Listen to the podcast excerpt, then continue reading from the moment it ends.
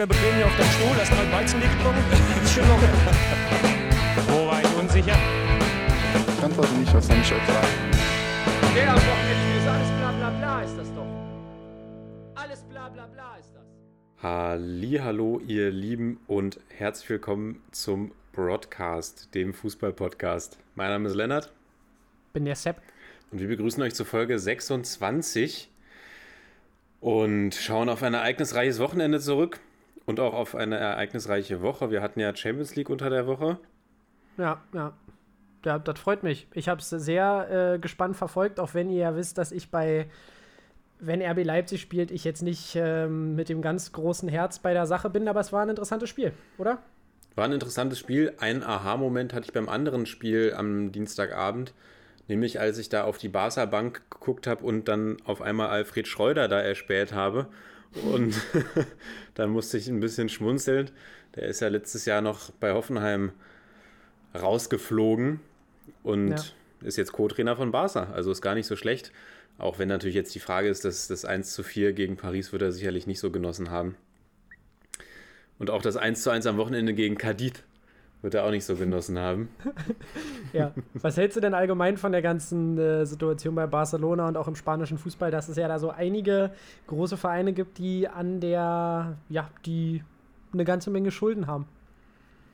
Ja, das ist ja grundlegend eigentlich nichts Neues im spanischen Fußball, aber es hat ja jetzt doch nochmal neue Dimensionen angenommen. Gerade auch wenn ich mir die, die Stories rund um den FC Barcelona angucke. Ja, heftige Nummer. Heftige Nummer. Also, Naja, ja. Ich frage mich auch langsam, ist vielleicht auch mal eine Sache, worüber wir am Ende der Saison nochmal sprechen können, ob das eigentlich als Fan alles noch so zu vertreten ist, oder? Wir haben ja schon letztens drüber gesprochen, es wird einfach äh, in andere Länder geflogen, wenn man in Deutschland nicht spielen darf. Ähm, ja, und auch diese Demut, die am Anfang gepredigt wurde, auch von den größeren Vereinen, ist auch wieder ganz schnell verflogen, wenn es dann ums Geld geht. Also ich weiß dann immer nicht so richtig, ob ich da noch in diesem Riesenzirkus so ja, ob man da einfach wirklich so noch ein Teil irgendwie von sein will, ob man das Ganze unterstützen möchte. Weil man liebt ja so diesen Sport, muss man sagen. Und äh, wenn man auch aufs Wochenende blickt und da das ein oder andere Tor im Sinne hat, weiß man, warum man diesen Sport so liebt. Aber diese ganze, ja, dieser Mechanismus dahinter ist schon zu kritisieren, muss man sagen. ja, Sepp, tolle Idee. Können wir gerne machen. Und klar, die, die Kommerzialisierung des Fußballs ist, ist in einem Ausmaß vor, fortgeschritten, das hätte man sich, glaube ich, gar nicht vorstellen können. Auch vor zehn Jahren nicht. Also ich weiß nicht, Ja, genau. wann, wann Cristiano Ronaldo zu Manchester United oder zu Real Madrid gewechselt ist. Für diese 90 Millionen damals, 94 Millionen waren es ja. glaub 2009? Ich, ich glaube, es ist 2009? ungefähr zehn Jahre her, zwölf Jahre her. Ja, ja. Und das war ja wirklich der, der Transfer damals und mittlerweile ist 100 Millionen, ja, kriegst, kriegst, einen, kriegst einen mittelmäßigen Innenverteidiger für, so, so Ja, nach dem wirklich. Motto. Ich weiß es ja Harry genau. Maguire für. Ja, genau, Harry Maguire ist ja das beste Beispiel. Kann auch sein, dass Cristiano erst 2011 war, ne? Ich weiß es gerade gar nicht genau. Aber äh, ist ja auch egal, worum es mir so ein bisschen geht. Ja, Kommerzialisierung ist ja die eine Sache, aber es ist mittlerweile auch RB Leipzig hin oder her, aber es ist mittlerweile einfach in einem Maß ja, vorhanden, wo man sich wirklich fragt, wo sich das noch hinentwickeln soll. Letztens hat irgend, äh, habe ich irgendwo gehört, von wegen, man entwickelt das Gefühl, dass wenn irgendwie die halbe Welt brennen würde, würde trotzdem noch Fußball gespielt werden, irgendwo dazwischen. Und ich finde, wir haben ja aktuell eine ähnliche Situation. Und ja, die Frage ist aber, wo fängt man da an? Sagt man, national, nationale Ligen sollen nicht spielen oder geht es nur um internationalen Fußball, um den Austausch? Ach, oder, naja, ganz, ganz schwieriges Thema. Ich würde sagen, wir schauen mal nach der Saison vielleicht drauf und ziehen da ein kleines Fazit, oder? Ja, und soll nicht spielen ist ja auch immer noch was anderes. Du kannst ja auch keine weltweiten Regelungen beschließen. Du siehst ja in Weißrussland ist auch, auch während der bei uns höchsten Pandemiephase trotzdem weiter Fußball gespielt worden. Aber Ja, ich ja. weiß, was du meinst. Ähm, ja, noch eine Sache zur Champions League, die mir auch aufgefallen ist, dann können wir in den Bulli-Spieltag reinstarten, nämlich was hältst du denn jetzt von der Auswärtstorregel? Ich habe mich nämlich gefragt, ja, okay, das, ähm, das System ist ja grundlegend etwas, was man durchaus hinterfragen könnte. Und gerade in der aktuellen Phase, wie, wie bewertest du da die, die Auswärtstorregel in K.O.-Spielen? Ja, na, jetzt ist es ja im Prinzip, also man kann ja einmal schon drüber streiten, ob es ohne Fans überhaupt Sinn macht, diese Regel zu haben. Da würde ich schon mal, würde ich schon mal anzweifeln. Und jetzt ist ja noch das, was es dann komplett absurd macht, ist ja, dass man dann auch noch in einem anderen Land spielt, in einem völlig fremden Stadion für beide Mannschaften. Das gilt trotzdem die Auswärtstorregel. Also Halleluja, ich finde, da kann man sie dann auch echt aussetzen oder man einigt sich dann wirklich jetzt in der K.O.-Phase sowieso zu einem Einspielsystem quasi. Aber auch da sind finanzielle Interessen dahinter, können wir leider nicht machen. Vor allem, es gäbe gerade so viele Gründe, die Belastung der Spieler, wie gesagt, diese, es macht einfach gar keinen Sinn, diese Auswärtstorregel. Und ich sag mal, in vollen Stadien sehe ich immer noch ein, dass man die aufrechterhält. Es macht schon einen Unterschied dann, ob du vor, ob du in Enfield spielst, weißt du, oder nicht, in einem, in einem vollen Enfield. Aber aktuell, finde ich, hätte man genug Gründe, um wirklich zu sagen, man macht ein Spiel ohne Auswärtstorregel, K.O.-Phase und dann ist gut. Ja, und stell dir mal wirklich vor, du, du scheidest deshalb, also wird sicherlich jetzt einige Teams geben, die wegen der Auswärtstorregel ausscheiden. Und mal angenommen, wir beziehen uns jetzt auf RB Leipzig, du spielst dein Heimspiel in, in Bukarest, nee, in Budapest. Budapest, Entschuldigung. ja. Bukarest, Budapest. Hauptsache Italien. Hauptsache Italien, genau. Ähm, Ja. Und scheidest dann deswegen aus, stelle ich mir schon sehr bitter vor, wobei Leipzig kann ja gar nicht mehr wegen der Auswärtstorregel ausscheiden. Ja, das stimmt allerdings. Und außerdem äh, wart mal ab jetzt, wie Leipzig sich präsentiert, weil wenn wir auf die Liga-Ergebnisse beider Mannschaften gucken, da geht der Trend ja eigentlich eher in Richtung RB Leipzig. Aber äh, ja, nee, genau. Wollen wir Der dann mal Trend die hätte ja, auch, hätte ja auch im Spiel gegen Liverpool gegen, zu, in Richtung Leipzig gehen können, aber da gehen wir gleich vielleicht noch ein bisschen mehr. Genau, da sprechen wir gleich dann noch drüber, wenn wir bei Leipzig sind. Wir wollen ja hier die Hörerschaft nicht überfordern, mein Lieber. Ganz ruhig, Step by Step. Genau, habe ich ja auch gesagt. Na dann weiter, bitte. Ab in den Spieltag. Freitagabend Bielefeld-Wolfsburg. Ich würde sagen, ein erwartetes oder erwartbares Ergebnis. 0 zu 3. Die Wölfe halten mal wieder die, die 0 und machen vorne drei Buden, steigen, zeigen eine starke, starke Teamleistung und verdienen, ver- gewinnen absolut verdient, absolut souverän. Ja, absolut souverän, auch wenn man sagen muss, dass die Bielefelder ein bisschen Einladungen verteilt haben. Äh, wir alle erinnern uns an das 2 zu 0, wo unser allseits beliebter Stefan Ortega wirklich äh, den Ball rausflutschen lässt. Man hätte denken können, es war noch Ste äh, Schneegestöber äh, in Bielefeld. Aber leider, ja, ist er da definitiv schuld am zweiten Gegentor. Ja, wie gesagt, Einladungen verteilt, weil wenn man so ein bisschen in die Statistiken guckt, muss man sagen, ähm, haben sich die Bielefelder eigentlich mal wieder gar nicht so schlecht äh, verkauft. Man ist äh, tatsächlich bei, äh, ja, zum Beispiel auch bei Zweikämpfen ist man ausgeglichen, bei ähm, Luftzweikämpfen ist man ausgeglichen. Also sie nehmen auf jeden Fall die Spiele an, auch gegen äh, vermeintliche Top-Teams der Bundesliga. Aber da müssen wir dann einfach sagen, natürlich ist Wolfsburg individuell besser, aber auch einfach als Team gerade so stabil und souverän. Also, wir können ja nochmal zurückblicken. Wir haben jetzt die letzten sechs Spiele, wenn ich das hier richtig sehe, mit dem Spiel ähm, in Bielefeld zu null gespielt bei den Wolfsburgern. Und das ist schon eine, eine starke Ansage. Dazu noch äh, zu null im Pokal gegen Schalke. Also, das ist wirklich, wenn die Bayern nicht so ein kleines Polster hätten, wären die Wolfsburger dieses Jahr ernst zu nehmen. Denn ihr wisst, was man sagt, mit einer guten Defensive kann man auch mal eine Meisterschaft gewinnen. Defense wins Championships, ja. Ganz klar.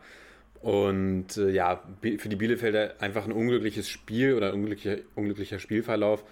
Sie gehen mit 0 zu 1 in die Pause und kriegen dann direkt in, innerhalb der ersten 10 Minuten zwei Tore.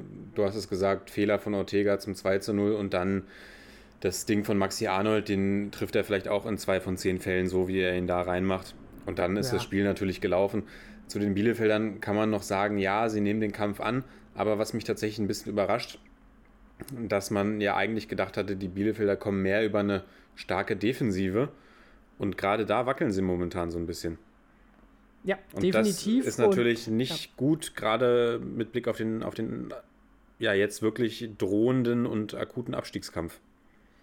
Ja, definitiv, auch wenn äh, die Konkurrenz dann natürlich auch so ein bisschen ähm, gut, du hast natürlich recht, von unten gibt es Druck, aber ich glaube, man ist da definitiv noch in einer Position, wo man mithalten kann, weil eben dieses, äh, auch wenn wir schauen, man hat trotzdem Wolfsburg auch vor die ein oder andere Herausforderung gestellt, auch wenn jetzt das 3-0 nicht äh, danach klingt, äh, musste Wolfsburg immer wieder Bälle klären. Äh, also ich finde, dass die, dass die Bielefelder weiterhin auf einem, guten, auf einem guten Weg sind und ich auch glaube, dass man bei diesem Kader wirklich nicht damit gerechnet hat. Also weiterhin ähm, müssen die Bielefelder natürlich zittern, aber ich glaube, dass sie es wirklich bis zum Ende offen gestalten können, gerade weil ähm, ja, wir auch die eine oder andere Mannschaft vielleicht so auf Platz 12 und 13 haben, die vielleicht doch noch zum Ende ein bisschen hinten reingedrückt werden könnte. Und eine Hertha-Mannschaft, die natürlich ein ganz schweres Programm hat weiterhin. Aber egal, da sprechen wir gleich noch drüber. Sonst glaube ich, ähm, ja, können wir bei den Wolfsburgern weiterhin von einer der heißesten Mannschaften in der Liga sprechen. Absolut. Die Burg steht. Absolut. Burg Also steht. zu Bielefeld noch ganz kurz. Der Abstiegskampf wird einfach extrem spannend dieses Jahr. Also ich freue mich sehr darauf und bin echt, also jetzt gerade auch mit äh, den wieder erstarkten oder den erstmals erstarkten Mainzern, sage ich mal, Ja. mh, kommt eben von hinten auch nochmal ein Team mit Druck in Richtung Relegationsplatz oder sogar Nicht-Abstiegsplätze, reden wir gleich nochmal drüber. Und Wolfsburg, ja, ganz heiß, ganz heiß. Und ich habe ja schon, ähm, ich habe ja schon im Off- Off-Record zu dir gesagt, ob ich habe überlegt, ob ich den Call mache, dass äh, Wolfsburg noch Meister wird. Jetzt habe ich mich aber vertan tatsächlich. Ich dachte, Wolfsburg wäre nur fünf Punkte hinter den Bayern. Es sind tatsächlich sieben Punkte. Und daran glaube ich tatsächlich nicht, aber die Wolfsburger einfach so, so stabil momentan. Und ich habe überlegt, ob wir diese Folge mal ein kleines Power-Ranking machen wollen. Können wir uns am Ende ja überlegen. Ja, gerne, gerne. Können wir machen, können wir machen. Halte ich für eine, für eine gute Idee. Alles und, klar. Äh, ja, aber willst du am Ende machen, nicht jetzt? Würde ich am Ende machen, nachdem wir den machen Spieltag durchgesprochen haben. Ja, finde ich sehr gut. Genau, ja, sonst ähm, hatte ich gerade noch was, was ich eigentlich sagen wollte, habe ich jetzt aber leider Gottes gerade so ein bisschen äh, verdattelt. Ja, passiert Deswegen würde ich, ja, deswegen würde ich sagen, ach so, ja, genau, ihr wisst, mein neuer Lieblingsspieler, äh, Michael Flapp. Ja, was soll ich dazu sagen? Es war dieses Mal jetzt nicht so eine glückliche Leistung. Er hatte eine sehr, sehr gute Chance, die er dann äh, daneben, ja, daneben stolpert. Wie soll man sagen? Er sah nicht so glücklich aus. Ja, aber sonst habe ich jetzt erstmal nichts, was ich noch zu diesem Spiel sagen möchte. Du? Ja, der Flappy Bird hat leider nicht, hat leider nicht zugeschlagen gegen die Wölfe. Aber da möchte ich nochmal ganz kurz Bezug nehmen auf die letzte Folge. Ihr habt sehr fleißig die Folge gehört. Sepp hat um Liebe gebeten. Die Folge hat Liebe, hat Liebe bekommen und dafür bedanken wir uns natürlich, dass ihr unsere 25. Folge, unsere Jubiläumsfolge mit dem schönen Namen Flappy Bird auch Genau. so, ja, auch so liebevoll behandelt habt. Okay, Sepp, Ja, mach weiter. Ja, ja, sonst äh, bin ich soweit fertig mit, mit diesem Spiel, aber ich bedanke mich natürlich auch bei euch. Äh, besonders die Folgen, die erst am Dienstag droppen, sozusagen, die brauchen immer ganz viel Liebe.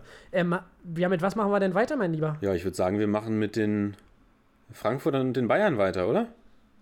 Ja, na und da du unser Bayern-Experte bist, äh, sag mir doch mal, was du da Schönes gesehen hast oder ja, für dich wahrscheinlich eher nicht so Schönes. Ja, eine Tragödie habe ich da gesehen. Ganz klar, Ja. die Bayern sind, sind abgeschossen worden. Nein, die Frankfurter schlagen die Bayern im eigenen Stadion mit 2 zu 1. Unsere Tipps natürlich wieder komplett nach hinten losgegangen. Also die mein, meiner noch, noch mal mehr als deiner. Ich habe ja ein 4-1 für Bayern getippt, habe da mit einer kleinen Trotzreaktion gerechnet. Nach dem Bielefeld-Spiel, du hast 2-2 getippt. Jetzt im Nachhinein gar nicht so ein schlechter Tipp. Hätte es durchaus werden können, wenn man den Spielverlauf anschaut. Ja, bei den Bayern vielleicht noch zu sagen, ähm, Coco Tolisso ist ausgefallen unter der Woche, hat sich verletzt, fällt, ja, haben wir jetzt gehört, drei Monate mindestens aus. Bitter Ja. für ihn, weil er ja gerade zumindest so wieder mehr Spielanteile bekommen hat und ja auch gegen die Bielefelder zumindest getroffen hat. Sonst, äh, ja, die Verletzten, Verletztenliste bei den Bayern ist ja, wie gesagt, sehr, sehr lang. Müller noch durch Corona ähm, außen vor, genauso wie Benjamin Pavard und Gnabry verletzt. Äh, ja, Gibt es noch mehr Verletzte bei den Bayern? Na, so, sonst bei den Bayern, ja, na, Douglas Costa ist beispielsweise ja auch noch immer noch verletzt und Nian Su, aber bei den äh, Frankfurtern lässt sich sagen, dass ja Erik Dom ausgefallen ist und äh, Sau leider mit seiner fünften Gelbsperre oder mit der fünften gelben Karte gesperrt war. Aber sonst bei den Bayern gibt es keine weiteren äh, Verletzungen und du darfst fortfahren. Danke, danke. Und Jerome Boateng ist in die Startelf zurückgekehrt. Ja. Rocker ist auch in die Startelf äh, reingeschmissen worden im Mittelfeld, war dann auch relativ schnell wieder vorbei. Positive Nachricht, Goretzka kam zur Halbzeit rein und Choupo-Moting hat wieder die Position hinter den Spitzen bekleidet. Ja, aber zum Spiel. Die Frankfurter mit einer starken, mit einer sehr starken ersten Hälfte gehen in Führung durch Kamada. Da sieht die rechte Seite nicht gut aus bei den Bayern. Sané arbeitet nicht gut mit nach hinten und Süle lässt da auch zu viel Platz für natürlich äh, den Assist-Man, Philipp Kostic. Und Kamada. Ja, darfst du nicht so viel Raum lassen. Kamada steht dann äh, frei im Strafraum, schiebt das Ding ein. Und dann macht Younes das 2 zu 0 mit einem, ja, mit einem absoluten Strich in den Winkel. Da sah es so ein bisschen aus, als wäre ihm der Ball über den Spann gerutscht. Aus, aus meiner Perspektive zuerst, aber er knallt das Ding dann in den Winkel. Auch da, ja, sah die Bayern-Verteidigung jetzt nicht grandios aus, muss ich sagen. Und Younes dann mit einer sehr schönen Geste hat eine, hat eine Jacke hochgehalten mit, äh, mit einem Opfer des Anschlages in Hanau, der sich ja jetzt gejährt hat, hochgehalten, genauso wie die gesamte Frankfurter Mannschaft ja mit diesen Jacken aufgelaufen ist.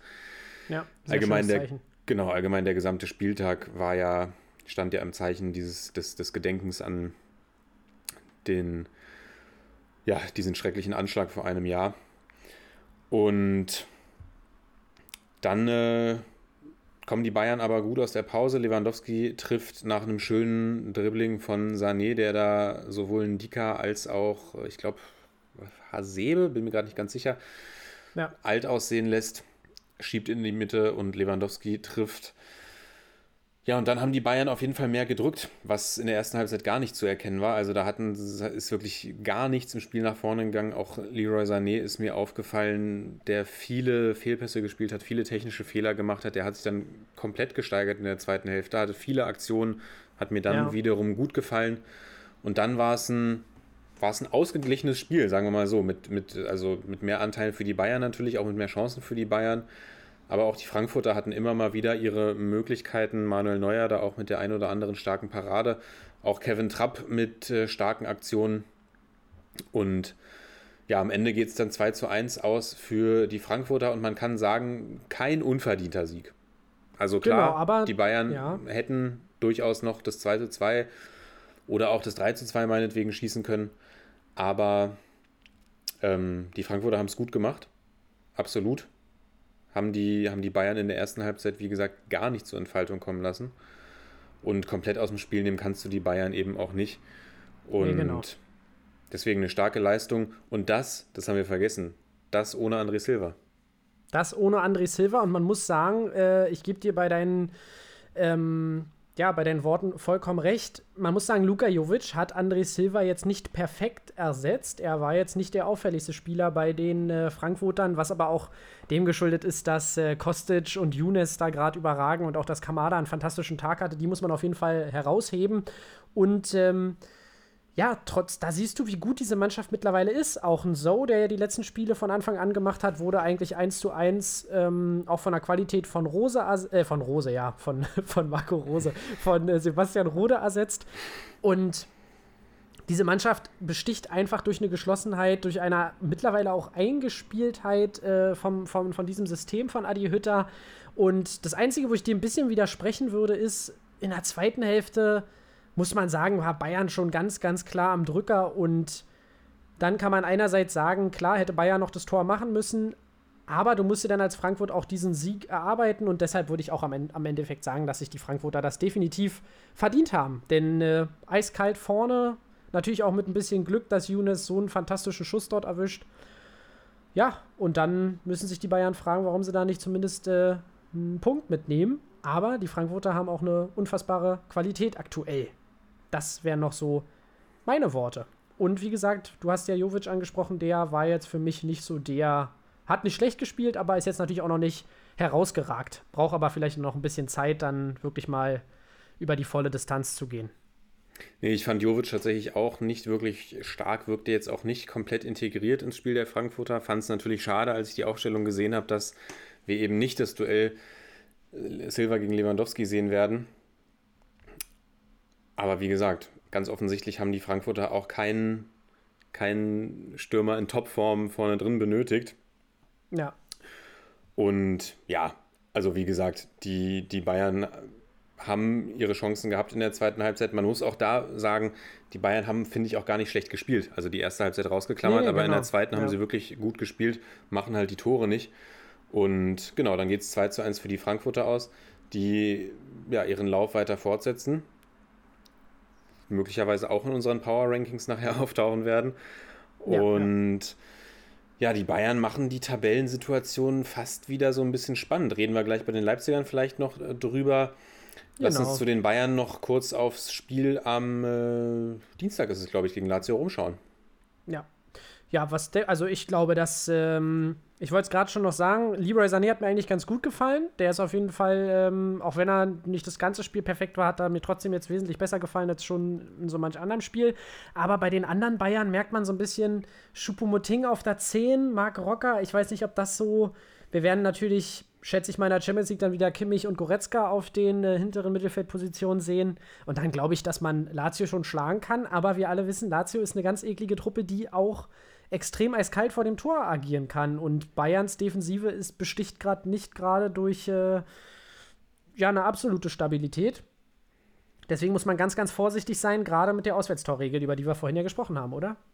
Ja, auf jeden Fall. Also du, du sprichst die Verteidigung an, gerade diese Rechtsverteidigungsposition. Wir haben Süle ja eigentlich die letzten Wochen immer so ein bisschen gelobt, auch für die Leistung, die er auf rechts gezeigt hat. Ich fand ihn jetzt allerdings nicht so stark. Man liest ja auch aus den Medien immer wieder, Süle spielt auf Bewährung, Süle Vertragsverlängerung ist nicht sicher, wenn dann auch nur zu äh, wohl ja zu ganz bestimmten Konditionen.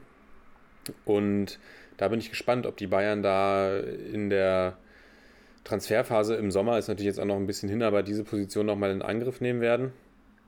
Und ja, Lazio eine eiskalte Mannschaft, die auch nicht an die Leistungen der letzten Saison anknüpfen konnte, muss man auch sagen. Aber Ja. ich sag mal, die Bayern sind gerade in so einer kleinen Delle. Und Lazio schon eine Mannschaft, natürlich, wie es sich für eine italienische Mannschaft gehört, auch mit vielen erfahrenen Spielern, denen ich das durchaus zutraue, dass sie das, äh, dass sie das ausnutzen können, diese kleine Schwächephase. Gerade wenn eben auch ein Thomas Müller fehlt. Du hast es gesagt, Choupo-Moting hat mir nicht so gut gefallen. Ich hätte auch früher mit Musiala gerechnet, der mir gut gefallen hat, nachdem er reingekommen ist gegen Ja. Frankfurt.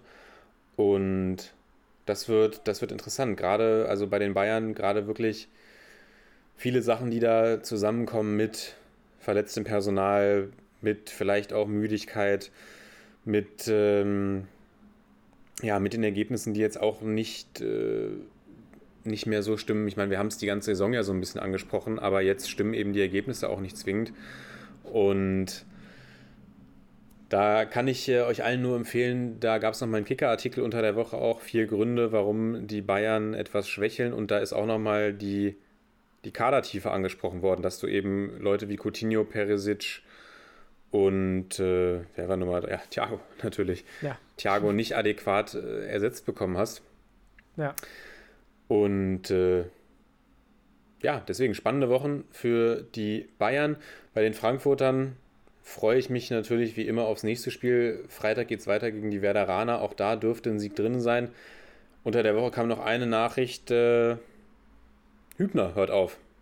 Ja, da war ich tatsächlich auch ähm, im ersten Moment überrascht, weil ich mich mit der Personalie jetzt vorher nicht so viel auseinandergesetzt habe. Aber er war definitiv die letzten Jahre ein wichtiger Bestandteil von äh, dem Aufschwung von Frankfurt. Und man muss ja auch sagen, trotzdem man damals die Büffelherde verloren hat, hat man es geschafft, den Verein irgendwie relativ weit oben zu halten. Und jetzt erlebt man gerade wieder einen absoluten Aufschwung.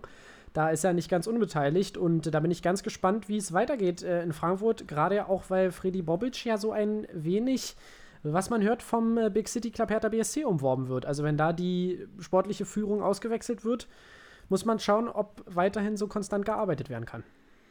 Ja, genau. Ich glaube auch gerade diese Konstanz in der, in der Führungsetage bei den Frankfurtern mit äh, Hübner und Bobic, die über die letzten Jahre wirklich einen guten Job gemacht haben, war auch sicherlich ein, ein Grund für, für, diese, für diese stabilen Leistungen in den letzten Jahren.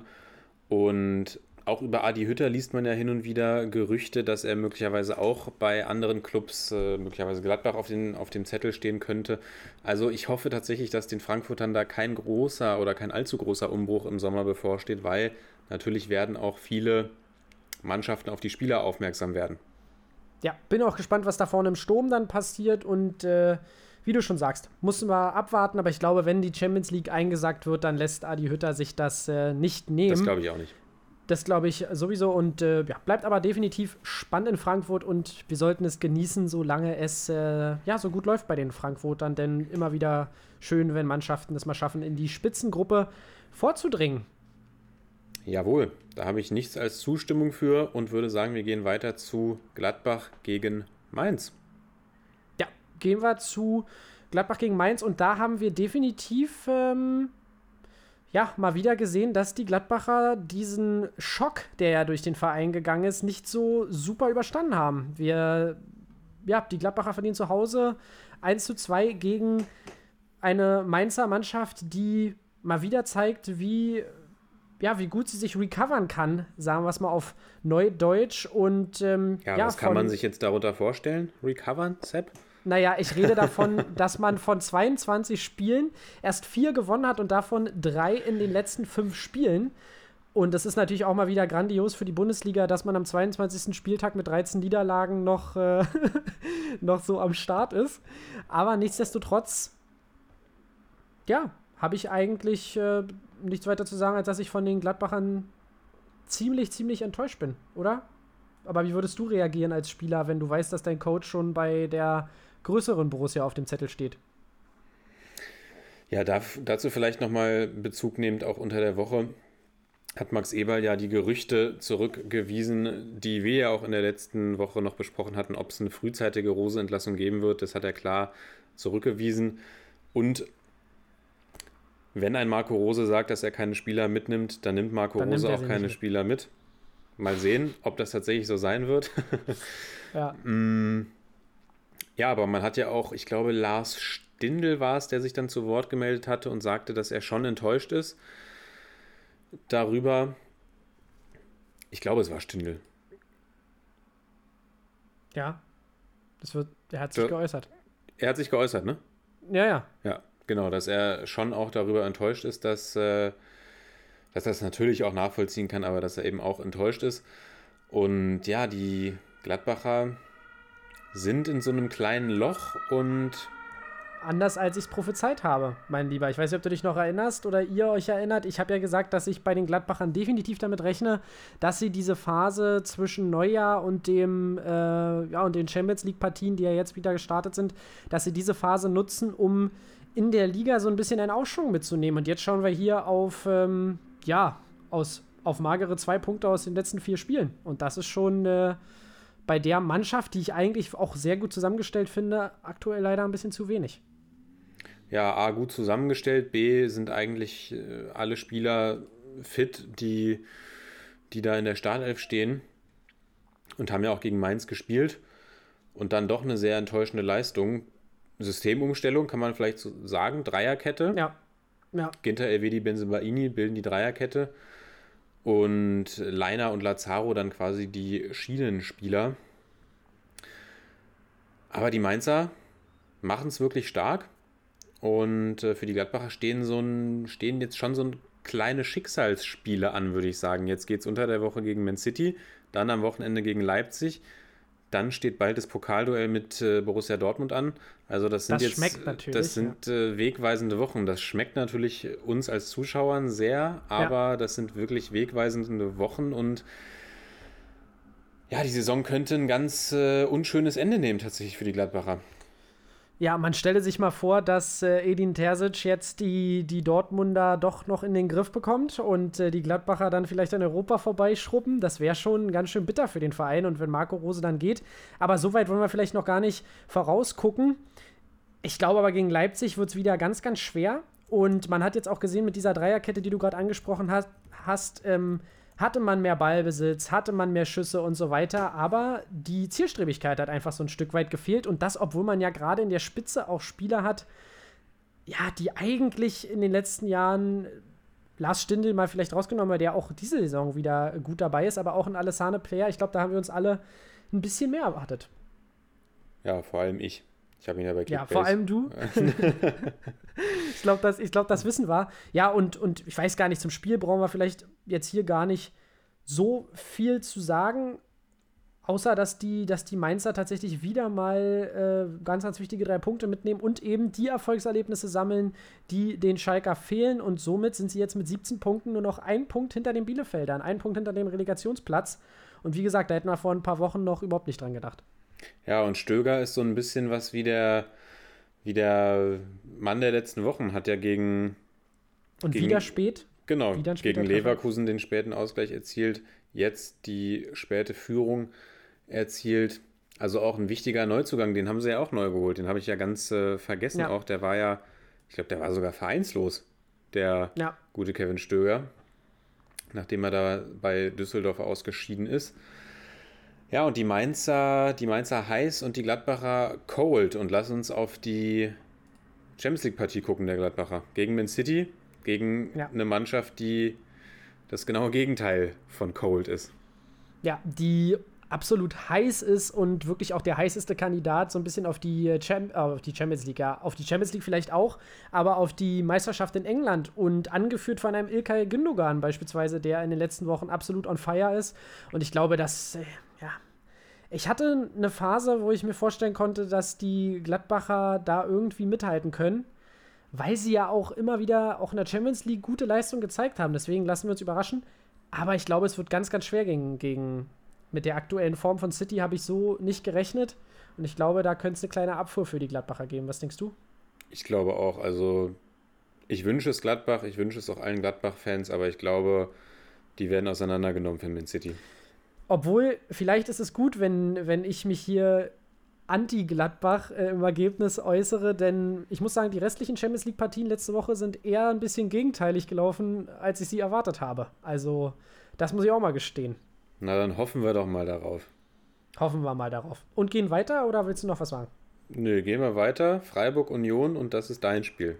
Das ist mein Spiel, das habe ich erfunden. Ähm, nein, was, was soll ich dazu sagen? Äh, die Unioner holen einen ganz wichtigen Auswärtssieg. 0 zu 1 ähm, gewinnen sie in Freiburg. Ja, die Freiburger versuchen es mal wieder mit einer Viererkette und machen eigentlich auch vieles richtig, sagen wir mal so, in einem Spiel, das nicht auf absolut höchstem Niveau war. Ähm, waren sie spielerisch in meinen Augen so ein bisschen die bessere Mannschaft, aber die Unioner zeigen mal wieder ihre Stärke. Und zwar, sie machen aus wenig viel, haben im Endeffekt auch mehr Schüsse aufs Tor gehabt, aber haben dann eine der wenigen großen Chancen in diesem Spiel, muss man sagen, genutzt durch äh, Prömel, Vorlage von Ingwatzen und schieben sich damit wieder hinter die Creme de la Creme der Bundesliga und ja, holen drei wichtige Punkte im Abstiegskampf. Und jetzt, nein, im Abstiegskampf, ihr wisst, was ich meine, Union rechnet man ja jetzt nicht mit Europa. Für mich spielen sie immer noch gegen den Abstieg. Aber sie werden jetzt mit Max Kruse vielleicht sogar äh, oben noch ein Wörtchen mitreden. Was glaubst du? Stimmt, 15 Punkte auf den Relegationsrang, da kann man schon von Abstiegskampf reden. Mein Gott, naja, du weißt ja, wenn, wenn du wüsstest, was. Äh, ich kann, kann es immer noch gar nicht richtig realisieren, dass die da oben stehen. Sepp denkt immer noch, Union spielt in der zweiten Liga. ähm, Wer ist das? Was ist das hier für eine Liga?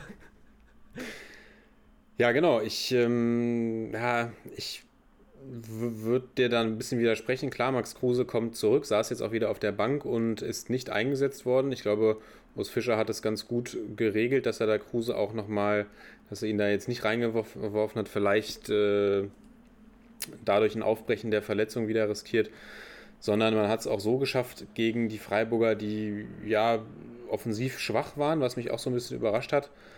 Und ich glaube aber nicht, dass die Unioner da nochmal anknüpfen können. Avonie ist jetzt auch verletzt. Da mag man vielleicht davon ausgehen, dass es jetzt nicht der allerwichtigste Spieler ist. Aber ich glaube, diesen, diesen Lauf, den die Unioner in der Hinrunde hatten, den können sie, glaube ich, nicht nochmal wiederholen und ich glaube, dass sie sich wirklich auf so einen, ähm, ja, so einen, so einen mittleren Tabellenplatz einpendeln werden. Ich glaube, da werden jetzt noch einige Niederlagen kommen, da werden sicherlich auch noch ein paar Siege kommen. Aber ich denke nicht, dass sie jetzt mit Dortmund, auch Gladbach sehe ich dann natürlich stärker, dass sie jetzt mit Dortmund und Gladbach mithalten können, sondern dass sie um den 9., 10. Tabellenplatz sich vermutlich einpendeln werden. Ja, und dann bin ich super zufrieden. Auch wenn ich, äh, wenn ich nach oben gucke, hast du schon vollkommen recht. Da sind die Leverkusen da gerade so ein bisschen am, am Taumeln, aber da müsste sich dann auf Dauer die Qualität der Leverkusen auch einfach durchsetzen. Aber ja, wenn, wenn sie die Plätze ansteuern, die du gerade angesprochen hast, bin ich doch vollkommen zufrieden. Und ähm, ja, warten wir es ab. Sonst zum Spiel, ja, da brauchen wir jetzt nicht so tief reingehen, weil es war wirklich viel harte Kost. Viel harte Kost, genau. Viel harte Kost gab es auch in, äh, in Köln zu bestaunen. Mhm. Köln gegen Stuttgart. 0 zu 1. Die Stuttgarter halten, ähm, spielen, äh, holen einen seltenen zu Null-Sieg gegen die Kölner. Auch in einem relativ, ja, in einem relativ unspektakulären Spiel, würde ich sagen. Und es gibt einfach Relativ, eine, ja. es gibt wirklich eine, eine neue Traumkombination bei den Stuttgartern, würde ich sagen, nämlich Borna Sosa auf Sascha Kalajdzic. Der Turm, der Leuchtturm da vorne. Und es funktioniert. Es ist doch, so einfach kann Fußball sein. Und er schlägt wieder eine schöne Flanke, diesmal nach einem ruhenden Ball rein und Kalajdzic köpft das Ding zur Führung ein. Die Kölner drücken in der Schlussphase noch mal ein bisschen. Auch äh, Özcan trifft die Latte. Aber die Kölner schaffen es nicht zu treffen. Stuttgart gewinnt ein wichtiges Spiel, Ja, Weil- aber wirklich ein, auch sie sich Ja. so ein bisschen äh, die letzten Wochen eher nach unten orientiert haben und das jetzt, glaube ich, nochmal ein echt wichtiger Schritt war. Ja, und bei den Kölnern, die zählen zu dieser, zu dieser sechs, sieben Mannschaftsstarken Gruppe, die sich mit dem Abstieg natürlich immer noch befassen muss. Und das ist, Ja. äh, das ist spannend. Ja, und das ist wirklich spannend, weil ich sag's immer wieder, die Kölner, da fehlt mir irgendwie auch so ein bisschen die Meinung, weil das Spiel, weil du, du sprichst gerade an. Ich finde, ich, ich habe jetzt hier gerade noch mal einen schockierenden, eine schockierende Statistik und zwar hat es äh, Köln fertiggebracht, neun Schüsse zu tätigen, davon null aufs Tor, sieben daneben und zwei wurden geblockt. Also man hat es nicht geschafft, einen Schuss aufs Tor zu bringen in der Partie. Das ist natürlich Wie gesagt, der eine Bitter. Ball ging, an die Latte. ja, genau. Und das, das muss man sagen, da haben wir die Stuttgart ein Spiel gewonnen, was nicht unbedingt äh, ja, von, von Spannung geprägt war. Ja, das vielleicht auch gar nicht, gar nicht zwingend einen Sieger verdient hätte, muss man auch mal sagen. Ähm, und jetzt, genau, kann nicht zu den, nicht zu den Sternstunden des letzten Spieltags gezählt hat. Und das können wir meinetwegen auch relativ schnell ad acta legen, weil die Kölner spielen jetzt am Wochenende gegen die Bayern. Auch ein, auch ein schwieriges Spiel. Ganz wer schwieriges weiß, Spiel. Wer weiß, wie die Bayern, ähm, wer weiß, wie die Bayern aus ihrem Champions League, aus ihrer Champions League Nacht kommen. Aber möglicherweise gehen die Kölner auch mit einer Portion äh, extra Motivation ran. Auch gerade diese Spiele, in denen man sich wenig ausrechnet, sind ja dann manchmal die, Ja. in denen am meisten geht, weil man eben ja ohne, ohne Furcht aufspielt. Weil das eben, die Spiele gegen Bayern sind ja eigentlich für alle Mannschaften, außer jetzt vielleicht mal Dortmund und RB, sind ja, sind ja extra, sind ja extra Spiele so gesehen. Extra, ja, genau. Ja. Die, Ja, da, und da planst du nicht mit und wenn du was mitnimmst, dann alles gut. Also wird spannend für die Kölner und die Stuttgarter, glaube ich, haben sich mit diesem Sieg jetzt einfach auch im, im Mittelmaß nochmal gefestigt und können da absolut zufrieden sein. Ja, absolut. Ich habe auch letztens noch mal reingeguckt in die Zweitligasaison der Stuttgarter, wo ja eine sehr ähnliche Mannschaft gespielt hat. Und das ist schon verblüffend, wie gut die Stuttgarter das, äh, das machen. Also da kann man wirklich nur den Hut vorziehen. Und auch wenn es so ein bisschen Auf und Abs gibt und man manchmal so das Gefühl hat, dass die ähm, noch ein größeres Potenzial haben, ist es völlig in Ordnung, wenn die sich diese Saison im Mittelfeld wiederfinden und dann hoffentlich die Mannschaft zusammenhalten können. Und Genau. Matarazzo hat verlängert, genau, das vielleicht noch Ja. kurz. Matarazzo Genau, hat unter der Woche verlängert. Und auch das finde ich, finde ich gut und aber auch interessant. Also, wenn du gerade die Entwicklung ansprichst, weil ich zumindest im Deep Dive Matarazzo kritisch gegenüberstand, auch weil ich die Zweitligasaison der Stuttgarter eben noch vor Augen hatte und mich gefragt Ja. habe, ist er überhaupt der richtige Trainer? Und diese Saison war er es oder ist er es auf jeden Fall. Und ich bin gespannt, dass oder freue mich, dass der Weg weitergeht. Wo wir gerade bei Stuttgarter Personalien sind, könnte allerdings ein anderer Erfolgsgarant der Stuttgarter äh, einen Schritt, einen Schritt weg machen, nämlich das Diamantenauge Sven Mislint hat. Ja, mit wem wird er denn in Verbindung gebracht, Lennart? Na, natürlich mit seinem Ex-Club. Mit der Ex. ja, das wäre natürlich ein ganz, ganz harter Schlag, weil man hat, es wurden frühzeitig, was ja auch immer für Leute rauskramt, beispielsweise PS, auch ein das Endo. sind die Dortmunder. Ja, genau, PS, das sind die Dortmunder. Ähm, das wäre natürlich eine Rückkehr, die ja, die würde natürlich den Dortmundern besonders gut schmecken, aber was ich einfach sagen wollte, man, ich glaube, man unterschätzt so ein bisschen seine Leistung auch in Stuttgart. Also wenn du, wenn du siehst, was da für Spieler ausgekramt wurden. Ja, auch, ein, ähm, auch ein Silas war Mangituka. ja, der, und das meine ich ja, das ist ja das, was du auch gerade sagtest, in der zweiten Liga ähnliches System gespielt, da war es ein bisschen weniger erfolgreich in Anführungsstrichen, man ist ja trotzdem aufgestiegen, aber dass man da so entfesselt phasenweise in der Bundesliga spielt, ist schon äh, wirklich eine ganz, ganz starke Leistung. Und das ist einfach ähm, eine Kombination aus diesem Trainer zusammen mit den äh, fantastischen Talenten, die dort ähm, zusammengeholt wurden und ja, sich vereinen mit auch gestandeneren Spielern. Also wirklich ein geiler Mix bei den Stuttgartern, haben wir aber auch schon ein paar Mal gesagt. Und Silas wäre beispielsweise so ein Spieler, den könnte ich mir gut in Dortmund vorstellen. Das, das, ja, vor allem, wenn wirklich die Abgänge kommen, über die wir gesprochen haben in den letzten Wochen, wäre das wirklich ein Kandidat, könnte ich mir auch sehr gut vorstellen. Hast du recht, habe ich so noch gar nicht drüber nachgedacht, aber der Also würde es, passen. ist, also es ist ja eh noch offen, ob, ob Mislintat geht, aber er hat es ja selbst schon als interessante Aufgabe eingestuft. Also könnte ich mir durchaus vorstellen, dass er da den Schritt zurückgeht und dann sieht man es ja wirklich sehr gerne, dass äh, Trainer, Verantwortliche etc. dann mal ein kleines Antrittsgeschenk äh, mitbringen. Und Nein, nicht als Fan sieht man es gerne. Also, das nee, nee, nee, halt so. ich ja. meine, mit, das sieht man gerne, meine ich, das sieht man häufig. Dass Ja, ja. äh, dann äh, da noch Geschenke vom, vom Ex-Club irgendwie mitgebracht werden. Und Silas, wenn ich mir den Stuttgarter Kader angucke, ist äh, Silas einer, der auf jeden Fall gut zu den Dortmundern passen würde. Auch äh, Marc-Oliver Kempf beispielsweise einen, den ich mir gut vorstellen könnte. Oder natürlich, äh, vielleicht äh, gibt es auch eine doppelte Rückkehr. Orel Mangala soll ja auch schon mal das äh, schwarz-gelbe Trikot Ja. getragen haben. Auch ja, du alles, hast recht. alles, da gibt es ein paar äh, interessante Personalien. Hast du recht, da könnte gewildert werden. Spieler, da könnte gewildert werden. Und äh, wenn wir schon mal dabei sind, würde ich sagen, gehen wir doch zur Ex. Gehen wir, Gehen wir zur Ex. gehen wir zur Ex, gehen wir zum Revierderby. Ja, und das äh, war mal wieder ereignisreich für die Schalker. Erstmal herzliches Für Schalke Beileid. die- 04, genau. für Schalke 04. Das äh, Revierderby wird 0 zu 4 verloren. Ich glaube, wir haben es alle so ein bisschen erwartet. Auch wenn natürlich die Dortmunder in der letzten Zeit so ein bisschen unkonstant waren, setzt sich einfach die Klasse der Dortmunder durch.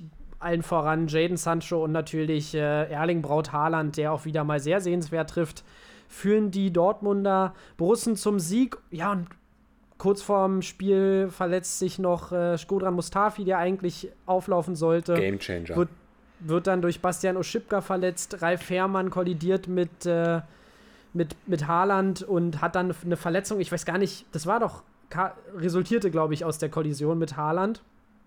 Ähm, ja, und ein mehr als verdienter Sieg für die Dortmunder, auch wenn Sch- Schalke noch mal so ein bisschen sich aufgebäumt hat ähm, zu Beginn der, der zweiten Halbzeit. Aber es ist dann auch oft bei Schalke nach vorne hin, fehlen mir da wirklich klar herausgespielte Chancen. Manchmal sind es dann so ein bisschen Zufall, Pro, Zufallsprodukte, die da manchmal aus einem Harit-Dribbling entstehen oder ähnlichem. Aber so ein richtiges Spielkultur sehe ich da bei Schalke nicht. Und wenn du dann also ich möchte den Schalker nicht zu nahe treten, aber die Verteidigung ist jetzt auch nichts, wo ich sage, da muss ich die Dortmunder Offensive fürchten, oder? Nein, auf keinen Fall. Also,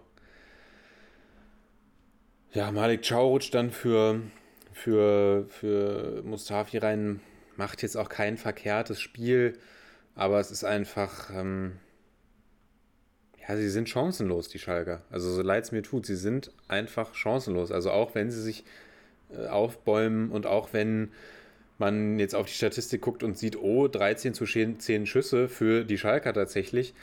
Aber ich kann mich an wenig Gefährliches ja, das ist tatsächlich das, was ich erinnern. meine, ja. Und klar, es gab auch ein, zwei gefährliche Situationen. Aber es ist dann auch einfach wieder.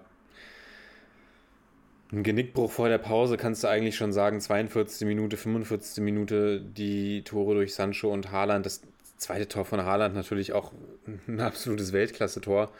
Ja, wirklich. Also in dem Alter, wie er die Dinger reinschraubt, ist schon verblüffend. Und es sind einfach immer wieder Nackenschläge für die Schalker, weil sie mir auch die ersten 40 Minuten jetzt nicht so schlecht gefallen haben. Und du kannst von den Schalkern jetzt, wie gesagt, auch nicht erwarten, dass sie da die Sterne vom Himmel spielen. Und Ja, sie, sie schaffen ja. es immer wieder irgendwie für eine gewisse Zeit ansprechende Leistungen zu, zu zeigen, aber kriegen dann immer diese, diese Knockouts. Ja, und sie halten höchstens mal mit. Also es ist jetzt selten Und so, genau, dass, sie dass sind einfach, schafft. sie sind einfach äh, absolut chancenlos. So, so leid es mir wirklich tut. Und es sind Ja. acht Punkte auf die Mainzer mittlerweile. Es sind äh, immer noch neun Punkte auf die Bielefelder, aber es sind noch zwölf Spiele. Ich weiß nicht, wo diese mindestens drei Schalker Siege herkommen sollen. Ja, das äh, frage ich mich auch. Und gefühlt wäre es dann der zweite Sieg in zwei Jahren irgendwie. so, also es ist schon, stimmt natürlich nicht ganz, aber es ist schon, die Schalker sind weg. Da brauchen wir nicht drüber diskutieren. Vielleicht schaffen sie noch ein Comeback, dann rede ich da gerne drüber, aber jetzt irgendwie immer weiter nach Gründen zu suchen.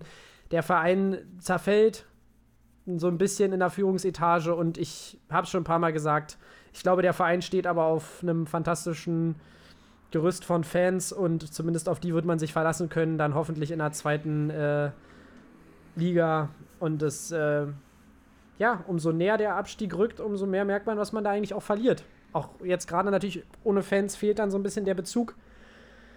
Aber äh, ein ganz großer Verein wird da die Bundesliga verlassen und ich hoffe, dass er möglichst schnell wieder zurückkehrt. Auch da nehme ich nochmal Bezug zur letzten Folge. Du sprichst jetzt schon so, als wäre es in Stein gemeißelt. Noch ist der FC Schalke nicht abgestiegen. Ich, ich nehme es mit den Worten von Ebbe Sand, er ist Mathematiker und solange rechnerisch noch was geht, Ja, gut. kann Schalke Ja, es auch ja. noch schaffen. Klar, wir glauben alle nicht mehr dran. Ich weiß auch nicht, ob Schalke selbst noch dran glaubt. Aber lass uns erst, äh, lass uns erst auf die genauen Planungen eingehen, wenn, wenn der Abstieg wirklich besiegelt ist. Wenn die Mainzer so weiterspielen, wird es interessant, äh, wann das sein wird. Oder die Ja. Bielefelder. Wobei die Bielefelder jetzt ja auch in den letzten Wochen eher schwächeln. Aber gut, das so viel zum Revierderby. Die Dortmunder, ja, so ein bisschen im Aufschwung. Seit, seit Marco Rose angekündigt ist als neuer Trainer, sagen sie sich, wir wollen Marco Rose nicht, wir wollen mit Edin Ja. Terzic weiterspielen. Und, und Terzic wird ja auch dem Verein erhalten bleiben. ich weiß Terzic gar nicht. wird Ja. Co-Trainer bleiben, genau. Das ist natürlich, das ist auch interessant. Das ist auch eine interessante Konstellation, ja. Und worauf spiele ich an? Aufs Champions League-Spiel unter der Woche gegen den FC Genau. Sevilla, dass die Dortmunder echt stark gewinnen, oder? Genau. Natürlich wieder ein bisschen ähm, auch mit Makeln verbunden. Man kassiert trotzdem noch spät äh, das äh, zweite Gegentor gegen Sevilla, wodurch natürlich dann noch ein bisschen, ja, noch ein bisschen Pfeffer im Rückspiel ist, aber ganz stark und man muss einfach herausheben, die Braut. Erling Braut Haaland. Ich meine, natürlich kann ein Stürmer auch immer nur mit einem mit einer Mannschaft dahinter leben, aber der Junge hat einfach eine Mentalität, der hat die Zweikampfhärte, der hat einen Abschluss, da brauchen wir nicht drüber reden, das wisst ihr alle. Also, der Junge führt die Mannschaft und das in einem Alter von äh, 20 Jahren, das ist äh, fantastisch. Und hätte ich nicht mit gerechnet, muss ich tatsächlich sagen. Ich habe es vorhin schon angedeutet, ich hatte ja damit gerechnet, dass es für die Dortmunder ganz, ganz schwer wird gegen Sevilla, weil Sevilla auch eine, eine ähm, ja, einfach auch eine solide, eine solide Form an den Tag legt und auch eigentlich eine ganz stabile Defensive hatte, dachte man vorher. Aber das schafft einfach Dortmund zu überwinden. Und deshalb gucken wir mal, ob die Dortmunder das mitnehmen können. Und jetzt vielleicht einen kleinen Lauf starten. Ja, hätte ich auch nicht mit gerechnet, gerade nachdem sie ja auch in Rückstand geraten sind. Also da auch durchaus, kann man sagen, gute Mentalität bewiesen, die Dortmunder. Da ist sie, die Mentalität. Da ist sie endlich. Der, der Code ist entschlüsselt. Und am Wochenende geht es gegen die Bielefelder, also auch da durchaus die Chance nachzulegen. Genau. Und äh, auch, wen man auch loben kann, ist Marco Reus, der auch wieder gezeigt hat, der äh, auch gegen, gegen Sevilla sehr aktiv war. Und dann sieht man, dass man in der Mannschaft, dass die Qualität da ist, das, das wussten wir auch vorher. Aber ähm, ja, du sprichst es an, die Mentalität muss sich weiterhin, muss weiterhin bestätigt werden. Und das äh, ist ganz spannend, weil ihr wisst, die kleinen Gegner sind gerne mal ein Stolperstein für die Dortmunder. So auch geschehen für die Leverkusener. Na, ist Augsburg denn so ein kleiner So- Gegner? Ich würde fast sagen, sowohl national als auch international. Ja, gut, das stimmt. Stimmt, da war ja auch was. Was ist denn da passiert unter der Woche, letzte Woche? Ja, da haben wir ein Europa League-Spiel gesehen gegen die Young Boys Bern. Und die Leverkusener verlieren 4 zu 3, aber nach einer eigentlich furiosen Aufholjagd, die sie machen. Sepp, du Genau. hast es gesagt, erzähl du doch ein bisschen weiter. Du hattest schon die Memes geladen. Ich hatte schon, ich hatte schon die Meme-App offen und hatte schon drei Memes erstellt, äh, weil Leverkusen ja 3-0 zur Halbzeit hinten lag.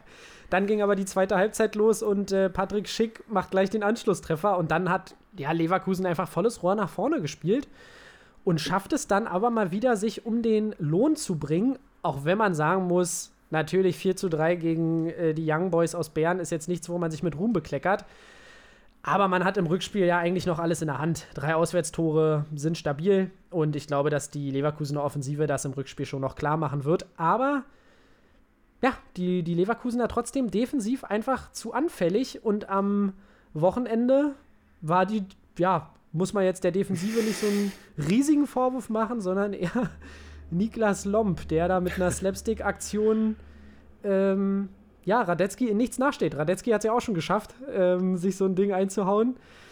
Deshalb Niklas Lomp dachte sich, wenn ich hier ebenbürtig sein möchte, muss ich noch größeren Bock schießen. Also wenn ihr es nicht gesehen habt, er haut einfach am Ball vorbei, der Klassiker, der Torwartfehler. Und ähm, ja, sorgt damit für einen absoluten Lacher, muss man tatsächlich leider sagen, auch wenn es mir natürlich leid tut für den lieben Niklas Lomp. Ja, und gerade gegen eine Mannschaft wie Augsburg, die eigentlich so mit die schwächste, die schwächste Offensive der Liga hat, die eigentlich kaum was schaffen, sich selbst zu kreieren, sich da so einen, so einen Bock zu schießen, ist natürlich einfach extrem ärgerlich. Und ja, bei den Leverkusenern, ich habe jetzt gerade mal geguckt, sie haben die drittwenigsten Gegentore der Liga. Also sie haben eigentlich eine sehr stabile Defensive, aber man muss sich tatsächlich langsam auch so wieder so ein bisschen fragen, zumindest nach den Entwicklungen in der letzten Woche. Spätes Gegentor gegen Mainz kassiert, spät gegen Bern verloren, jetzt gegen Augsburg nur unentschieden gespielt. Man verliert A in der Liga den Anschluss, B ist man im Pokal auch schon ausgeschieden, C wird es jetzt auch ein kritisches Spiel am Donnerstag gegen Bern werden. Also ich glaube jetzt nicht, dass das auch jetzt ein Selbstläufer werden wird. Und dann kann man durchaus auch sagen, muss man, hinter Bosch, muss man Peter Bosch hinterfragen. Ich wollte gerade Oder sagen, seine Art und Weise Fußball zu spielen, weil es, es ist. Es ist ähnliches zu beobachten wie in Dortmund. Sie spielen eigentlich nicht schlecht. Sie bringen Leistungen, die ja gerade offensiv auch zufriedenstellend sind. Jetzt hat man auch eine gute Defensive, aber irgendwie ist es kein. Äh, man spielt kein Winning, kein Winning Football. Ja, man, man hatte am Anfang der Saison ja auch wirklich, das haben wir auch erwähnt hier im, im Broadcast, da hatte man eben diese, wirklich eine, sehr, sehr, sehr starke Defensive, was man ja beim Peter Bosch-Fußball zunächst äh, nicht immer unbedingt erwartet. Und jetzt ist man so ein bisschen anfälliger geworden. Und ich glaube, Peter Bosch ist ein, ist ein fantastischer Coach, gerade was eben, ich weiß noch, bei seinem Antritt in Dortmund hat er irgendwie gesagt, er spielt lieber, keine Ahnung, 4 zu 3 als äh, 1 zu 0. Und das finde ich ist ja eine geile Einstellung. Aber ihm fehlt mal so eine komplette Saison auf diesem Niveau. Weißt du, es kommen dann immer wieder diese Einbrüche. Er hat ja auch bei Leverkusen äh, in, den letzten, äh, in der letzten Saison das gar nicht so schlecht gemacht.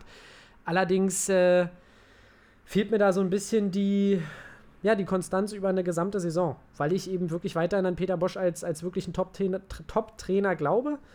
Aber wenn dann eben immer wieder so eine Schönheitsfehler äh, passieren wie gegen Bern, ist das nicht so leicht. Jetzt muss man, jetzt war es ja in diesem Spiel tatsächlich sogar so, dass man, wir sprechen hier die ganze Zeit über die tolle Offensive der Leverkusener. Man hat natürlich das Spiel so ein bisschen gemacht, aber so richtig die ganz klaren Dinge hatte man nicht, oder? Wie hast du es gesehen? Das war offensiv total schwach von den Leverkusenern. Also Augsburg hat es auch konzentriert durchaus verteidigt. Gerade Pedersen ist mir positiv aufgefallen auf der linken Verteidigerseite. Aber keine Durchschlagskraft. Immens viele Flanken von den Leverkusenern. Ich glaube, es waren über 25 Flanken. Das muss man sich mal vorstellen. Und da hat Ja. keine, okay, eine hat ihr Ziel gefunden in der letzten Aktion. Gray auf Tabsoba mit einer flachen Flanke. Aber diese Halbfeldflanken hoch auf Schick haben da und später dann auch Alario haben da wirklich überhaupt keine Wirkung erzielt. Und da habe ich mich auch gefragt, so welche Spielidee steht dann auch dahinter und auch, ob das, ob Schick und Alario, also ob dieser Schick-Kauf, also du weißt, ich habe Schick bei Kickbase und ich mag Patrick Schick auch gerne und der hat ja letzte Saison bei Leipzig auch ge gezeigt, was er, was er leisten kann. Ja. Aber ich weiß nicht, ob er der perfekte Stürmer für das Leverkusener System ist. Klar, er ist jetzt auch nicht schwach am Ball, aber wenn ich mir angucke, was zum Beispiel Kevin Volland die letzten Saisons immer geliefert hat bei den Leverkusenern und was er jetzt auch in Monaco liefert, möglicherweise wäre das tatsächlich der bessere Stürmer fürs Leverkusener Spiel gewesen. Und das ist vielleicht das, was ich so ein bisschen hinterfrage. Klar, man hat auch schon, extra, also die, ich weiß gar nicht, ob ich sagen würde, mir fehlt eine offensive Identität, weil es ja auch Spiele gab, in denen sie komplett ihr Flügelspiel aufgezogen haben und in denen sie Ja, wirklich die, sagen, die Gegner ja, also- abgeschossen haben. Aber mir fehlt dann manchmal wirklich so ein, also du sagst eine Konstanz und dann eben auch so ein quasi so ein klarer Plan. So wie, ein, so wie Hertha BSC ihn hat, einen klaren Plan. Ja, genau. ja. Weil klar, bietet es sich an mit Patrick Schick und wenn Alario dann später noch reinkommt zu flanken, aber wenn dann die 20. Flanke auch nicht zu, zum Erfolg führt, muss ich dann noch zehnmal mehr flanken oder überlege ich mir vielleicht, ob ich, ob ich doch nochmal eine, eine andere taktische Variation mit reinbringe. Also da fehlt es mir wirklich einfach an, ja, an, Konstan an, an Konstanz tatsächlich. Ja, genau, ich glaube, dass das eigentlich das Hauptproblem ist. Ähm, defensive Stabilität und eben diese Konstanz. Ich rede jetzt auch von Konstanz auf einem absoluten Top-Niveau, so wie wir es eine Zeit lang, also Leverkusen war ja am Anfang wirklich ähm, ganz, ganz oben zu finden in der Tabelle. Sie stehen jetzt immer noch gut da, aber man hat natürlich dann so eine, so eine Lücke zwischen den absoluten Top-Mannschaften der Liga und den Leverkusen dann. Und genau, das meine ich eben noch so dieser letzte Schritt in die Spitzengruppe, weil ich finde, offensiv ist es manchmal ein absolutes Feuerwerk bei den Leverkusenern. Und Patrick Schick macht es für mich auch ab und zu überraschend gut, dieses mitspielende Element. Aber natürlich waren Kevin Volland da, glaube ich, tatsächlich noch ein bisschen der bessere Fit. Sagen wir es mal so. Und ähm, ja, bin ich ganz gespannt, ob man Analario und Schick festhält oder ob man da vielleicht dann nochmal einen, noch mal einen anderen Stürmertyp verpflichtet. Aber dieses Spiel hat man ausgeglichen. Dann noch äh, kurz vor Schluss in der 94. durch Edmond Tapsoba. Ja, und nimmt aber einen Punkt mit, der jetzt in Leverkusen dann, glaube ich, nicht so richtig schmeckt. Ja, der wird den überhaupt nicht schmecken. Also, sorry, Augsburg ist eine. Augsburg ist momentan echt keine, keine starke Mannschaft, also, so leid es mir tut. Und als Bayern 04 Leverkusen musst du da den, den, den Anspruch an dich haben zu gewinnen, gerade wenn du auch. Leverkusen ist mit ihrer besten Aufstellung angetreten, das muss man auch noch dazu sagen. Die Ja. haben da alles aufgeboten, von Mittelfeld bis Angriff, äh, was, was Rang und Namen hat. Bender ist auch zurückgekehrt. Klar, gibt es diesen Lompatzer, weil sonst auch nicht allzu viel für Augsburg nach vorne ging. Aber ja, wie gesagt, viel zu wenig Durchschlagskraft in der Offensive. Und zu Patrick Schick noch, ja, ich weiß genau, was du meinst. Und ich sehe das ja genauso, dass er für seine Größe ein überraschend spielstarker Spieler ist, der Ja. Bälle festmachen kann, der mal einen guten Pass spielen kann, der auch mal ins Dribbling gehen kann. Aber er muss dann eben halt auch die Möglichkeiten bekommen. Und das meine ich mit, sicherlich gewinnt dir Patrick Schick auch gerne mal Kopfballduelle, aber wenn du 20 Mal flankst und Udo Kai und Rowe Leo da alles rausköpfen, naja, vielleicht versuchst du dann mal Schick irgendwie ein bisschen spielerisch einzubinden. Ja, ja. Ja, da gebe ich dir recht. Ähm, aber ich würde sagen, damit wir jetzt hier nicht den, äh, den Rahmen komplett sprengen, willst du noch was anfügen oder springen wir zum Big City Club, wo wirklich ein klarer Plan herrscht? Du hast es ja gerade schon angesprochen. Ja, gehen wir zum klaren Plan. Ja, und den hat man auch wieder gesehen gegen die Leipziger. man muss sagen, auch da gab es ähm, ja, da gab es einen absoluten Sonntagsschuss. Also das Tor des Spieltags, auch würde ich eigentlich sagen, oder? Was siehst du, was, äh, wen siehst du vorne? Yusuf oder, äh, äh Yusuf sah ich schon. Wen siehst du vorne? Ähm, Marcel Sabitzer oder Armin Younes? Vom Tor am Wochenende. Welches Tor fandest du schöner? Das Tor fand ich von Sabitzer schöner. Ich würde noch darüber diskutieren, ob ich ähm, Erling Braut Haaland damit in die Verlosung reinnehme. Oh ja, geiles Tor, aber wie Sabi das Ding da von der, gefühlt von der Mittellinie reinschießt, ist schon auch, wäre eigentlich mein Favorit. Obwohl tatsächlich, ah, zum Beispiel war natürlich das Tor von Armin Younes, war natürlich, der hat natürlich perfekt gepasst und äh, ja, Haaland, wie er das Ding da aus der Luft nimmt und aus dem Kniegelenk so einen Strich rausholt, hast du schon nicht unrecht. Aber ich würde mich festlegen auf Sabi. Sabitzer, Marcel Sabitzer. Ja, kann ich auch mitgehen. Ah, sehr gut, sehr schön. Ja, sonst, ähm, Leute, wie oft sollen wir es noch sagen? Hertha macht kein schlechtes Spiel. Man hat wieder die, ja, die allseits bekannte ähm, ja, Thematik bei den Herthanern. Eigentlich. Ich finde, man hat vieles gar nicht so schlecht gemacht. Natürlich, Leipzig ist auch eine Mannschaft, äh, wo man verlieren kann. Aber ich habe auch das Gefühl, es gibt in jedem Hertha-Spiel, ich weiß nicht, wie du das siehst, aber es gibt immer diese Matthäus Kunja-Chance, die er in letzter Zeit nicht reinmacht. Und wenn er die macht, dann äh, ja, spricht man vielleicht auch A ein bisschen anders von ihm ähm, und B läuft es dann auch ein bisschen besser für die Hertaner. Im Endeffekt ich will jetzt die Hertha, Hertaner nicht zu viel loben, sie haben schon äh, verdient verloren, aber vielleicht in der Höhe hätte ich es jetzt gesagt, war man nicht unbedingt so weit auseinander, oder? Nee, man war nicht so weit auseinander, auch weil Hertha, fand ich, nicht schlecht gestartet ist. Haben auch viele Flanken Luke in, Bark, in, in auch den Strafraum versucht. Genau, das war quasi von, von Lukas Klostermann eine geniale Aktion, wie er da reinrutscht Starkes und das Spiel. Ding nebens Tor klärt und eben nicht ins Tor, also wirklich, wirklich stark. Ja, und dann kommt eben dieser Sabitzer Schuss so ein bisschen als Dosenöffner, weil ja vorher jetzt auch von den Leipzigern nicht extrem viel ging. Es gab eine schöne Aktion äh, gleich am Anfang von Wang, die, Ja. die Jahrstein stark hält, was ja aber auch abseits war. Da weiß ich tatsächlich gar nicht, ob du, würde mich mal interessieren, ob du Kickbase-Punkte für die Aktion bekommen hast oder nicht. Na, das kann ich ja nicht genau sagen. Ich bin ja da, ich habe mich ja emotional davon gelöst langsam. Ja, stimmt.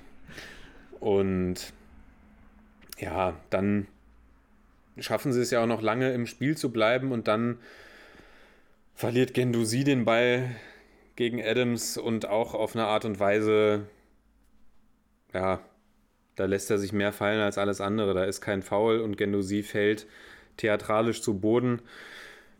Er ist ein super Fußballer, aber das Ja, ist das schon Ding. das, was, was, also wir haben es ja auch bei der Schwalbe, die er da vor ein paar Spieltagen rausgehauen hat, schon angesprochen, diese Theatralik kann man Die durchaus nicht, ja. ein bisschen negativ bewerten. Naja, und dann, wenn du mit 2-0 gegen Leipzig hinten liegst, ist, äh, ist das Ding eigentlich vorbei. Dann macht Willi Orban den Deckel drauf. Dann kann er noch, doch, das 4-0 kann auch noch fallen. Ähm, Sag mal, wie viele Tore hat Willi Orban bitte? und dann, ja, Willi Orban ist so ein bisschen der neue, der neue Hinteregger der letzten Saison. Ich guck mal kurz, erzähl mal weiter. Ja, ich schaue es auch gerade nach.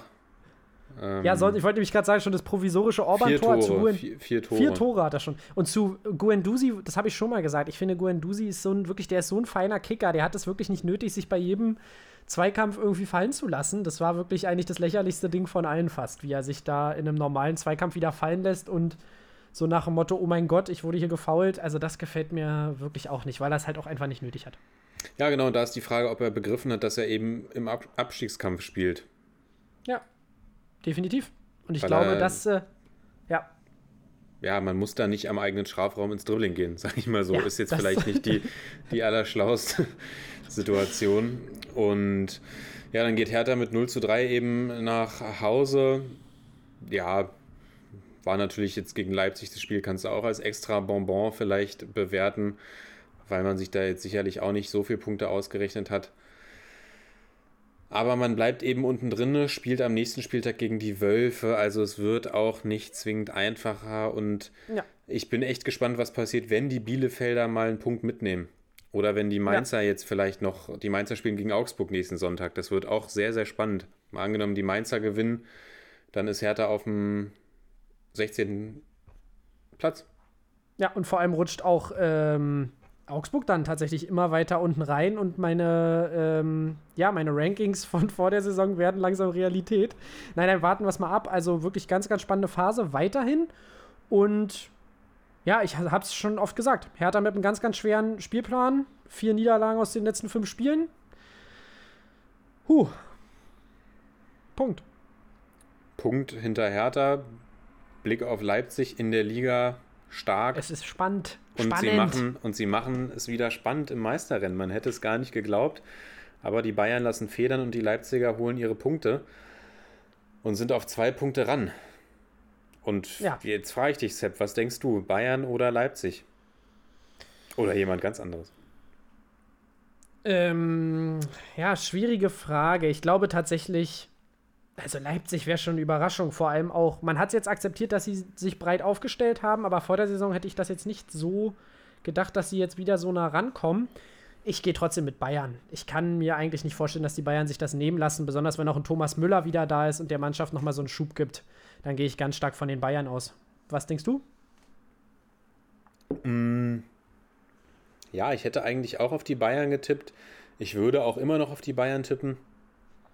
Ist jetzt halt die Frage, wie sie mit dieser, mit dieser Situation im Moment umgehen. Und ob es bei den Leipzigern nochmal passiert, dass sie, dass sie Schwäche zeigen. Weil das haben wir die Saison ja eigentlich noch gar nicht gesehen. Klar gab es da mal irgendwie den ein oder anderen Ausrutscher oder ein bis zwei Ausrutscher, den ein oder anderen. Ja. aber eben noch nicht diese, nicht diesen Leistungseinbruch, den man vielleicht die letzten Jahre auch mal gesehen hat und den man auch vielleicht erwarten würde, sondern sie spielen eben einfach sehr, sehr konstant, sehr, sehr souverän. Und ich glaube tatsächlich, sie, und sie, das Spiel gegen die Bayern steht auch noch an. Also ich glaube, dass sie ihnen durchaus gefährlich werden können. Es wird sehr spannend. Und da können wir uns, denke ich mal, auf die nächsten Spiele auch freuen. Schlechte Nachricht für die Leipziger gab es unter der Woche in der Champions League. Weil da Ja. war leider wenig Souveränität zu erkennen. Stimmt gut, dass du es noch ansprichst, aber da bringt man sich auch selbst um den Sieg. Also da war Sabitzer, der jetzt eigentlich, man könnte sagen, Sabitzer war ja so ein bisschen Man of the Match gegen Hertha und Sabitzer aber in der Champions League mit einem ja, katastrophalen Fehlpass leider. Und ähm, wer es gesehen hat, er fässt sich danach gleich ins Gesicht, weil er merkt, was er da gemacht hat, weil ja, die Liverpooler Offensive halt, wenn, wenn, äh, ja, die sind halt eiskalt vorm Kasten. Da brauchen wir nicht drüber reden. Wenn du die so alleine aufs Tor zukommen lässt, das 2-0 fällt dann, weil Mukiele zu leicht zu Boden geht. Und das wird jetzt ganz, ganz schwer, das Ding zu drehen gegen Liverpool. Auch wenn die defensiv natürlich anfällig sind. Ja, und das war ja das, was wir auch so ein bisschen gesagt hatten. Gegen diese Offensive, das sind nicht äh, Ruben Vargas und Florian Niederlechner, sondern das sind Ja. eben Man, Mané, Salah und Firmino. Und da machst du dann eben diese Fehler und diese Fehler werden eiskalt ausgenutzt. Sehr schade. Ich würde die Leipziger nicht komplett abschreiben, weil ein 2-0 kann Ist man nicht immer noch aufhören. stimmt, Liverpool hat ja auch am Wochenende das Merseyside Derby gegen Everton verloren. Seit über 20 Jahren wieder hat äh, Everton in Enfield gewonnen. Also auch da wiederholen wir uns aus der letzten Woche. Wenn nicht jetzt, wann dann? Drücken wir die Daumen für die Leipziger, dass da noch was geht im Rückspiel. Wird aber natürlich sehr schwer, wie du gesagt hast. Und würde sagen, wir gehen zum letzten Spiel an diesem Spieltag, oder? Genau, machen wir. Und zwar die TSG Hoffenheim gegen Werder Bremen. Und wir sehen eine 4 zu 0 Niederlage für die Bremer, die wirklich absolut chancenlos waren. Also, ja, wir sehen zwar die Rückkehr von Bittenkurt, den ich ja gefordert hatte in der letzten Folge. Allerdings hat seine Offensivstärke, die ich ihm ja hier attestiert hatte, gar nichts geholfen. Und boah, ich kann mir da gar keinen einzelnen rauspicken. Auch ein Milot Rashica war ganz blass. Und ähm, Pavlenka natürlich auch unglücklich. Sagen wir es mal so. Demgegenüber stehen aber Hoffenheimer, die sich in immer besserer Form zeigen. Und wir haben die Hoffenheimer ja nicht immer so hart ins äh, Gericht genommen, weil wir eben auch die vielen Verletzungen angesprochen haben. Aber man sieht, wenn diese Mannschaft mal ähm, ja, einen guten Tag erwischt, dann ist sie offensiv richtig ansehnlich und das auch mit einem Sturm aus Bebu und Dabur, weil Kramaric auf der Bank saß und allen voran Ilas Bebu möchte ich mal loben, der sich in den letzten Spielen immer wieder Chancen erarbeitet hat, leider oft fahrlässig ist, aber in diesem Spiel gezeigt hat, wie wichtig er für diese Mannschaft sein kann. Sonst, ähm, ja, möchte ich zu den Bremern nicht weiter was sagen, eigentlich. Außer, dass es wirklich ein ganz, ganz schwarzer Tag war. Ja, Bebu würde ich auch gerne rausheben, einfach. Wir haben es die letzten Wochen schon gesehen, immer diese, diese vielen tiefen Läufe, die jetzt eben auch die letzten Wochen endlich mal zum Erfolg geführt haben, jetzt auch wieder zum Erfolg geführt haben. Und auch Dabur, eine starke Reaktion, nachdem er ja unter der Woche auch getroffen hat in der UEL, dann aber auch wieder einen Elfmeter verschossen hat. Dann hier mit äh, einem Tor sich zurückgemeldet. Defensiv haben sie eben auch gar nichts anbrennen lassen. Auch da muss man wirklich ein Lob aussprechen an die Verteidigung. Richards erst zur, zur Winterpause von den Bayern gekommen. Grillitsch, Ja, macht ein solides Spiel. Grillitsch in der Mitte, der ja eigentlich gar kein gelernter Innenverteidiger ist. Ja, stimmt, entschuldige, das muss man natürlich ansprechen. Da hast du vollkommen und, recht, ja. und, auch, und auch Adams, der jetzt auch nicht der äh, Güteklasse, Güteklasse A-Verteidiger ist, sage ich mal. Also gerade wie sie die defensiven, also klar, es sind, sie haben jetzt viele, viele Optionen wieder dazu gewonnen, aber gerade wie sie auch die defensiven Ausfälle abpuffern, weil da fehlt eben Kevin Vogt, da fehlt Ja. immer noch Benjamin Hübner, Akpoguma, also ich meine, sorry, aber Posch. ihr könnt, euch, Da- da ihr, könnt, ihr könnt euch mal die Verletztenliste durchlesen. Das ist ein Roman. Da fehlen eigentlich zwei Verteidigungen gefühlt bei den Hoffenheimern. Auch ähm, Marco Jon muss man mal hervorheben. Der ist 18 Jahre alt und spielt da echt auf, auf seiner linken Schienenposition, macht da einen genialen Job, hat sich da festgespielt. Und, Und deshalb muss, man muss es echt hervorheben, was die leisten. Sorry, wenn ich dir da so ein bisschen ins Wort falle, aber man darf sie nicht so wirklich nicht so hart ins, äh, ja, ins Visier nehmen, weil sie einfach so viele Verletzte haben und dafür ein fantastisches äh, Spiel geliefert haben gegen Bremen. Muss man wirklich mal so sagen. Also die Verletztenliste ist wirklich so lang, wenn man sie mal vor Augen hat, dass man da einfach von einer gebrauchten Saison aussprechen muss bei den Hoffenheimern und auch äh, Hoeneß nicht so viele Vorwürfe machen darf. Genau, und bei der Offensive, du hast es gesagt, haben sie einfach, das ist ja auch bekannt, wenn sie ins Rollen geraten, dann haben die Hoffenheimer eigentlich, oder haben die Hoffenheimer eine wirklich der stärksten Offensiven in der Liga. Jetzt äh, ist Kramaric auch eingewechselt worden von seiner Verletzung zurück. Auch da gewinnt man jetzt wieder eine Option, die, denke ich mal, sehr wichtig sein wird, auch gerade in der Europa League. Weil da hat es auch ein interessantes Spiel gegen Molde gegeben. Ja, es war, es war gut was los in der Euroleague. Und auch Das da waren wirklich viele, viele verrückte gesehen. Spiele. Ich habe dir, glaube ich, ja auch geschrieben, was sind das für kranke Spiele. Ja, Also ja. nicht nur die mit deutscher Beteiligung allgemein, die Spiele in der Europa League waren wirklich sehr reich an Highlights. Das würden wir uns manchmal auch den ein oder anderen Bundesligaspieltag wünschen. Aber nochmal kurz zu den Hoffenheimern. Wie spielen sie denn gegen Molde? Ja, 3 zu 3 spielen sie gegen Molde und äh, das aber leider, man hat 3-1 geführt und äh, kassiert dann noch mit einem Doppelschlag den Ausgleich ähm, von Molde. Aber auch da, drei Auswärtstore schmecken natürlich den Hoffenheimern und ähm, ich glaube, man sollte sich zu Hause durchsetzen können. Wenn du nicht die Reisebelastung hast, äh, dann, dann kriegst du das. Äh, kriegst du das, glaube ich, gebacken. Und auch da haben wir ja einen Dabur gesehen, der mich auch doch immer wieder von seiner Qualität überzeugt, muss ich sagen. Also wirklich, wie du sagst, die Offensive bei den Hoffenheimern ist wirklich stark und auch ein Dabur und ein Bebu machen einen besseren Job, als ich es so ähm, tatsächlich auf der Liste hatte. Na, Dabur ist doch auch der geborene Europa League-Knipser. Das wissen wir Ja. doch auch. Das stimmt allerdings. Obwohl seine Zeit, glaube ich. Spiele, 24 Tore. Aber der Schritt zu Sevilla hat dann damals leider nicht äh, funktioniert. Aber ja, äh, ja, leider nicht, das stimmt. leider Gottes. Äh, hat, aber gut, sonst ähm, Bei Salzburg war Ja. er auf jeden Fall The Man. Ja, ich the man. ich hoffe auch, dass sie, dass sie da weiterkommen gegen, gegen, gegen Molde. Würde ihnen auch gute Chancen ausrechnen, aber die UEL ist ja auch so ein bisschen, so ein bisschen unberechenbar, muss man ja tatsächlich auch immer sagen.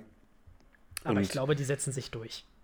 Ja, Oder? ich denke auch, gerade wenn jetzt Kramaric zurückkommt, denke ich eigentlich, dass die individuelle Klasse ausreichen sollte. Aber es sind ja wirklich, wir haben schon so viele Überraschungen dann in diesen, in diesen Runden, in diesen Zwischenrunden gesehen, dass ich mich da jetzt nicht festlegen wollen würde, aber ich drücke natürlich die Daumen.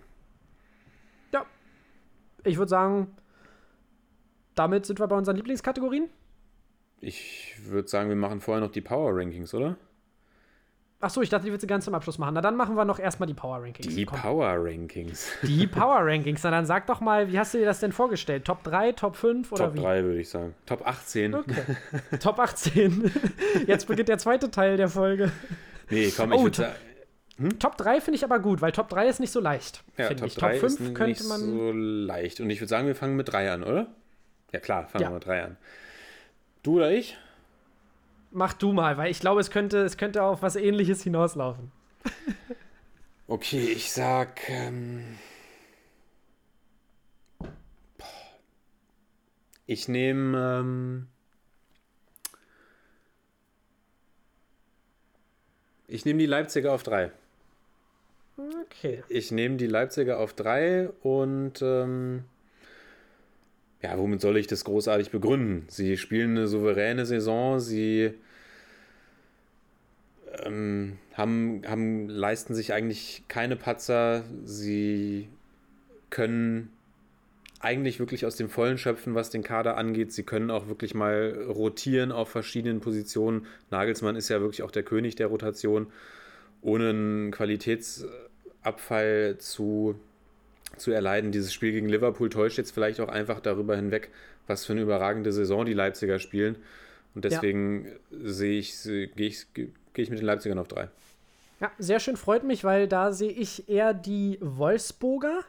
Ähm, einfach aus dem Grund, da kann ich ein bisschen einhaken. Ich glaube, die, ich glaube, dass die Leipziger und damit, ich mache mal gleich 3 und 2, machen wir es mal so. Ja, ja. Ähm, ich habe die Wolfsburger auf äh, Platz 3 und die Leipziger auf Platz 2, weil ich einfach bei den Wolfsburgern so ein bisschen sehe, die sind sehr konstant, die haben eine sehr starke Defensive aber die haben auch noch nicht äh, so viel kompensieren müssen in dieser Saison. Die haben auch, ähm, wie gesagt, keine weitere Belastung, ähm, sind natürlich noch im Pokal vertreten, aber können sich auf die Bundesliga konzentrieren. Und mich würde mal interessieren, wie die Wolfsburger so einen Ausfall kompensieren würden, beispielsweise von einem, von einem äh, Wout Weghorst. Und ich glaube, dass da die Leipziger einfach noch ein bisschen variabler sind in so einem absoluten Topspiel.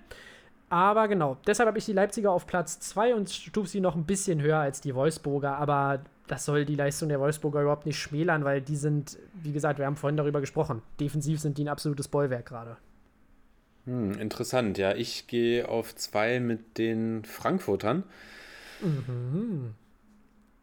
Auch da, die Frankfurter sind, glaube ich, ich müsste jetzt, äh, bin mir jetzt nicht hundertprozentig sicher, aber ich glaube, die Frankfurter sind ja tatsächlich 2021 das stärkste Team, noch stärker als die Wolfsburger. Ja. Und haben sich da auch einfach gefunden, können da auch auf, äh, also gerade mit, mit Younes, der da wirbelt, mit Kamada, der da auch stark spielt, mit André Silva, dann eben können sie einen André Silva Ausfall, wie es jetzt, wie es jetzt war, durch Jovic abpuffern, auch wenn er nicht äh, so stark gespielt hat. Und äh, auch in der Verteidigung konnten sie den Abraham-Abgang gut auffangen. Also da stimmt einfach vieles in der Mannschaft.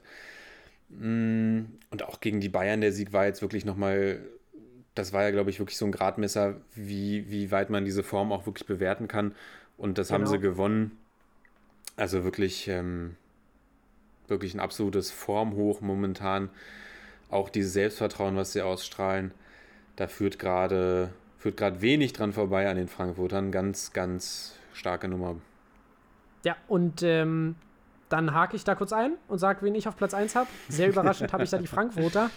Ähm, wir hätten natürlich vielleicht auch noch mal gucken müssen, welchen Zeitraum wir nehmen für diese Power Rankings, aber ich würde sagen, wir, wir nehmen jetzt mal, keine Ahnung, die letzten paar Spiele und da muss man tatsächlich. Naja, Power Rankings ist doch Stand jetzt. Wen stufen wir Stand kann man jetzt? ja, hast recht, kann man im Prinzip auch jeden Spieltag äh, machen. Hast du vollkommen recht. Oder keine Ahnung, äh, alle zwei Wochen oder was. Aber auf jeden Fall die, die Frankfurter. Ich finde einfach, sie haben ihr System gefunden und sie spielen auch nicht so einen komplizierten Fußball, aber es funktioniert. Kostic ist wieder da, man hat einen eiskalten Torjäger und gerade dieser Faktor, dass man jetzt auch auf, ähm, ja, dass man vorne den Top-Torjäger ersetzen musste, und es trotzdem schafft, gegen die Bayern zu gewinnen, ist für mich einfach ein Indikator, dass die Mannschaft gerade die heißeste der Bundesliga ist. Und ähm, ja, auch einfach die Kaderqualität. Also auch einfach, dass man bei einem Jovic von der zweiten Wahl gerade so spricht nach dem Motto, ist schon verrückt. Und äh, ja, einfach, äh, man muss einfach die Resultate der letzten Wochen da ähm, huldigen. Und deshalb sehe ich sie ganz klar auf Platz 1. Ja, ich gehe mit den Wolfsburgern auf Platz 1. Na, ist doch schön. Weil ich da einfach noch die. Du hast es gesagt, die Frankfurter sind das heißeste Team der Liga und das würde ich fast bestätigen, weil die Wolfsburger einfach so unfassbar kalt sind, finde ich. Also, weil die also ja. so eiskalt sind. Die, die ja, wirken ja. auf mich immer so, die wissen, die gehen an ein Spiel, wissen genau, sie können sich eigentlich auf die, ihre Defensive verlassen. Vorne wird ihnen Weghorst auch mit ein, zwei geilen Aktionen für ein, zum Törchen verhelfen.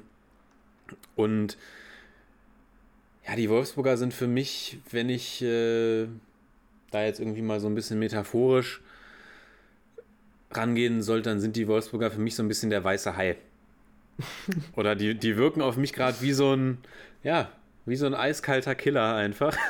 Ja, Jetzt ja, wird es ja, hier ganz abenteuerlich. Aber die, die fliegen für mich immer noch so ein bisschen unter dem Radar.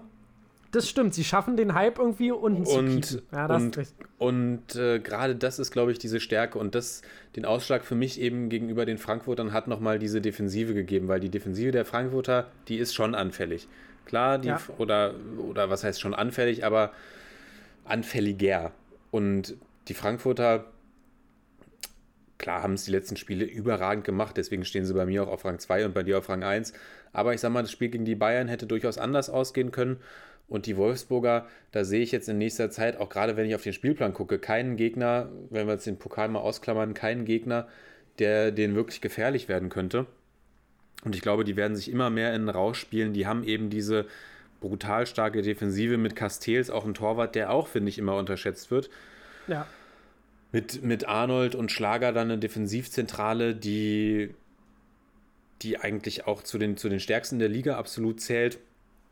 Die auch alles mitbringen, die laufen ohne Ende, die arbeiten, die gute Pässe spielen können, die auch mal den Abschluss suchen. Und vorne eben mit Wout Weghorst ein, ein Top-Bundesliga-Stürmer. Dann auf den Flügeln auch immer wieder ähm, hast du die Möglichkeit auch, auch variabel zu spielen. Du hast noch einen Brekalo, den du bringen kannst. Du kannst Baku nach hinten ziehen. Du hast auch, auch sehr viele Möglichkeiten und deswegen die Wolfsburger für mich das, das heißeste, kälteste Team zurzeit.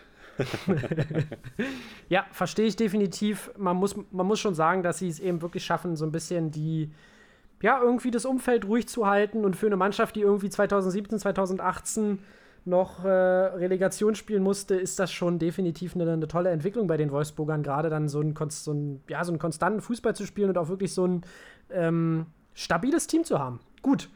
Und ich bin mal, also ganz kurz noch, Sepp. Die nächsten Spiele in der Bundesliga sind Hertha, sind Hoffenheim, sind Schalke, sind Bremen, sind Köln. Das ist alles echt machbar. Da kann man aufholen, da kann man aufholen auf die Bayern. Und wenn wir überlegen, dass sie die fünf Spiele gewinnen, jetzt wollen wir nicht hier komplett in Euphorie verfallen, aber dann, ähm, puh, sieht das echt stark aus. Ja, das könnte wirklich nochmal so die Chance sein, noch ein bisschen weiter aufzurücken. Alle fünf Spiele muss man natürlich erstmal gewinnen. Ja, klar. Aber nichtsdestotrotz ist es schon ein machbarer Spielplan. Äh, und ja, wie gesagt, durch diese Stabilität hat man jetzt nicht wirklich die Befürchtung, dass da gestolpert wird. Ja, jetzt aber. Ja, jetzt kommen wir endlich zu unseren Lieblingskategorien, Sepp, damit du auch mal Feierabend machen kannst na, gleich. Ja, ich will endlich, ey, es ist so anstrengend. Ich äh, wähle Ilas Bebu als mein Man of the Match Day. Einfach, ja, weil er das, das Element in der Hoffenheimer Offensive war. Auch die, die letzten Spiele hat er mir schon gut gefallen. Und jetzt auch wirklich endlich mal, also A, eine schöne Vorlage gegeben hat, B, ein Tor gemacht hat und endlich mal auch diese Effizienz auf den Platz gebracht hat, die man sich, glaube ich, von ihm wünschen würde, weil er sonst wirklich viel mitbringt. Tempo, Dribbelstärke, Spielfreude, Spielwitz und der aber oft sich so ein bisschen selbst im Weg steht, gerade wenn er, wenn er vorm Tor steht und das hat er diese Woche sehr gut gemacht, deswegen mein Man of the Match Day, um es kurz zu machen. Ilas Bebu, wen hast du? Ja, sehr gut. Ich hatte auch Ilas Bebu. Das habe ich mir fast gedacht, ja, ja. Ich hatte, auch, ich hatte mir auch keine zweite Option aufgeschrieben, deswegen bin ich ganz Es froh. gibt viele, es gibt viele Kandidaten, die wir hätten nehmen können, eigentlich nehmen müssen. Ähm, Daichi Kamada hätte man nehmen müssen, aber ich entscheide mich für Amin Younes, Oh. einfach weil er ein absoluter Ehrenmann ist. Äh, und ich glaube, da stimmst du mir zu. Ähm, ich möchte ihn einfach so ein bisschen hervorheben. A hat er einfach ein fantastisches Tor gegen den Rekordmeister gemacht in einem äh, Spiel, was für seine Mannschaft sehr wichtig war. Natürlich, Leute. Ich weiß, Renato Steffen war toll, Haaland war toll, Sancho war toll. Gibt viele Kandidaten. Aber ich nehme Armin Younes, der mit seiner Aktion für die Opfer aus Hanau vom vergangenen Jahr hat er einfach ähm, auf und neben dem Platz ein schönes Zeichen gesetzt mit der ganzen Frankfurter Mannschaft. Deswegen möchte ich ihn ehren und ich glaube, da stimmst du mir zu, denn äh, auch unsere Aktion des Spieltags sollte eigentlich die Aktion sein, dass er dort dieses T-Shirt hochgehalten hat und ähm, einfach zeigt, dass es Dinge gibt, die viel wichtiger sind als Fußball. Das vergessen wir immer so ein bisschen.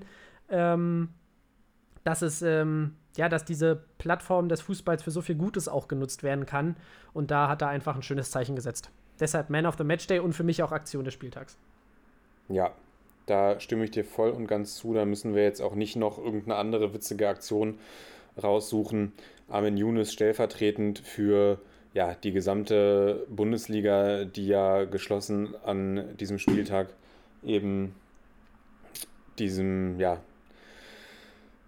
de, äh, ge, gedacht hat an ähm, diesen schrecklichen, diese schreckliche Tat vor einem Jahr. Und wie du gesagt hast, es gibt Dinge, die einfach viel, viel wichtiger und viel, viel größer als der Fußball sind. Und da haben, da hat die Bundesliga ein, ein gutes und auch ein wichtiges, wichtiges Zeichen vor allem gesetzt. Genau, und wir hoffen auch, dass ihr das genauso seht, beziehungsweise dass ihr auch gesund bleibt und äh, auf euch acht gebt und weiterhin schön hier am Ball bleibt, aber auch einfach, ähm, ja, uns weiterhin so, so toll unterstützt. Und würde sagen, damit machen wir einen Haken an die Folge, oder? Machen wir einen Haken an die Folge. Hören uns nächste Woche wieder. Und genau. Bleibt am Ball. Macht's gut. Ciao, ciao. Genau. Bis dahin. Ciao.